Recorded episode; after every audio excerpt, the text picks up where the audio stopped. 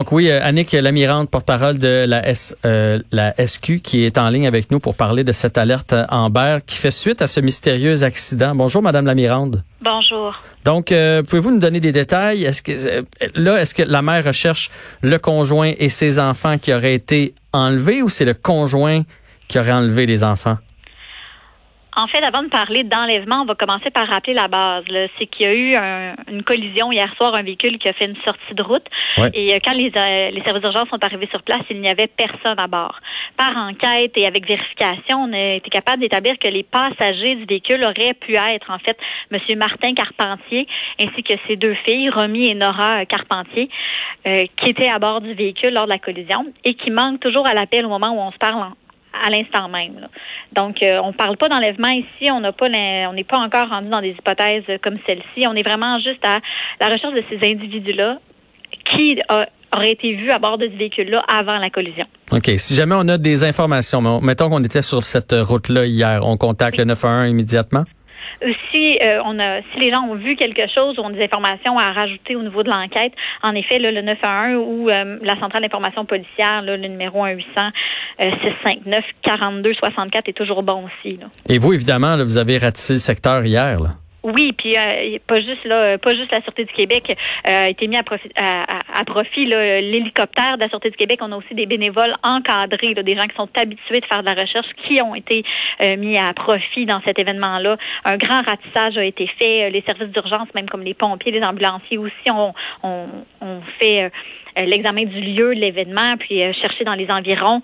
Euh, donc, en effet, là, on, on, travaille encore là-dessus à ce moment même. Mais lorsqu'on déclenche une alerte Amber, c'est qu'on a l'impression que ces gens-là sont en danger. Là, c'est pas, c'est pas juste qu'ils répondent pas à l'appel, c'est qu'on a l'impression qu'il y a quelque chose, puis que l'heure est grave, puis que les minutes sont comptées.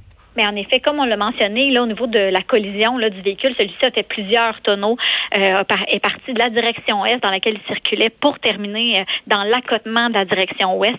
Donc, ça nous laisse croire que les personnes qui manquent à l'appel en ce moment pourraient possiblement être blessées, euh, pourraient possiblement être dans une situation qui est peut-être fâcheuse ou qui est même dangereuse pour leur vie. Donc, en effet, nous, c'est pour ça qu'on a déclenché l'alerte Amber. On a deux jeunes enfants qui manquent à l'appel, qui sont introuvables, euh, qui pourraient être blessés.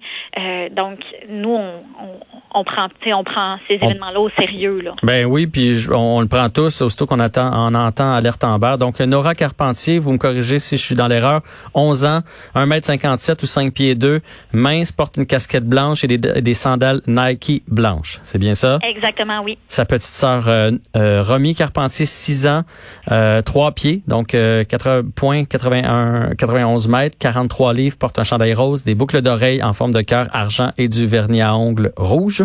Exactement, oui. Et le père Martin Carpentier, 44 ans, euh, 5 pieds 10, 130 livres, porte un t-shirt gris et des jeans, peut-être avec des lunettes. Donc, c'est ces trois personnes-là qui sont recherchées. On ne sait pas s'il y a des véhicules qu'on recherche. On, pour l'instant, on n'est que sur ces trois personnes-là. Exactement. Pour ce qui est du véhicule, là, on a aussi au moment de l'enquête, en ce moment même, on n'a rien qui nous laisse croire qu'il aurait pu quitter à bord d'un autre véhicule. Mais c'est comme vous me comme vous disiez un peu plus tôt, s'il y a des témoins, s'il y a des gens qui ont vu des choses qui pourraient nous laisser croire, qui pourraient amener des, des de l'information nouvelle, mais ça se peut. Là. Il y a, les possibilités sont infinies ici. Et rappelez, rappelez-nous rapidement donc sur quelle route ça s'est passé, puis à quelle hauteur exactement? Exactement. C'est arrivé en fait sur l'autoroute 20. Euh, la collision euh, a terminé en fait en direction ouest, mais le véhicule circulait en direction est, donc en direction de Québec, euh, au kilomètre 288.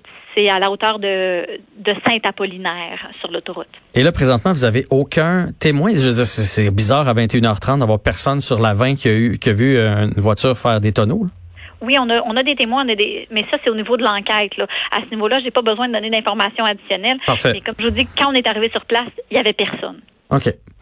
Euh, ben merci Annick Lamirande. On souhaite un, évidemment un dénouement heureux. Et euh, si jamais vous, le porte-parole de la SQ, vous avez des détails, vous avez besoin de notre aide ici sur les ondes, ça va nous faire grand plaisir. Parfait, je vous remercie. Bonne journée à vous. Merci à vous aussi. Au revoir.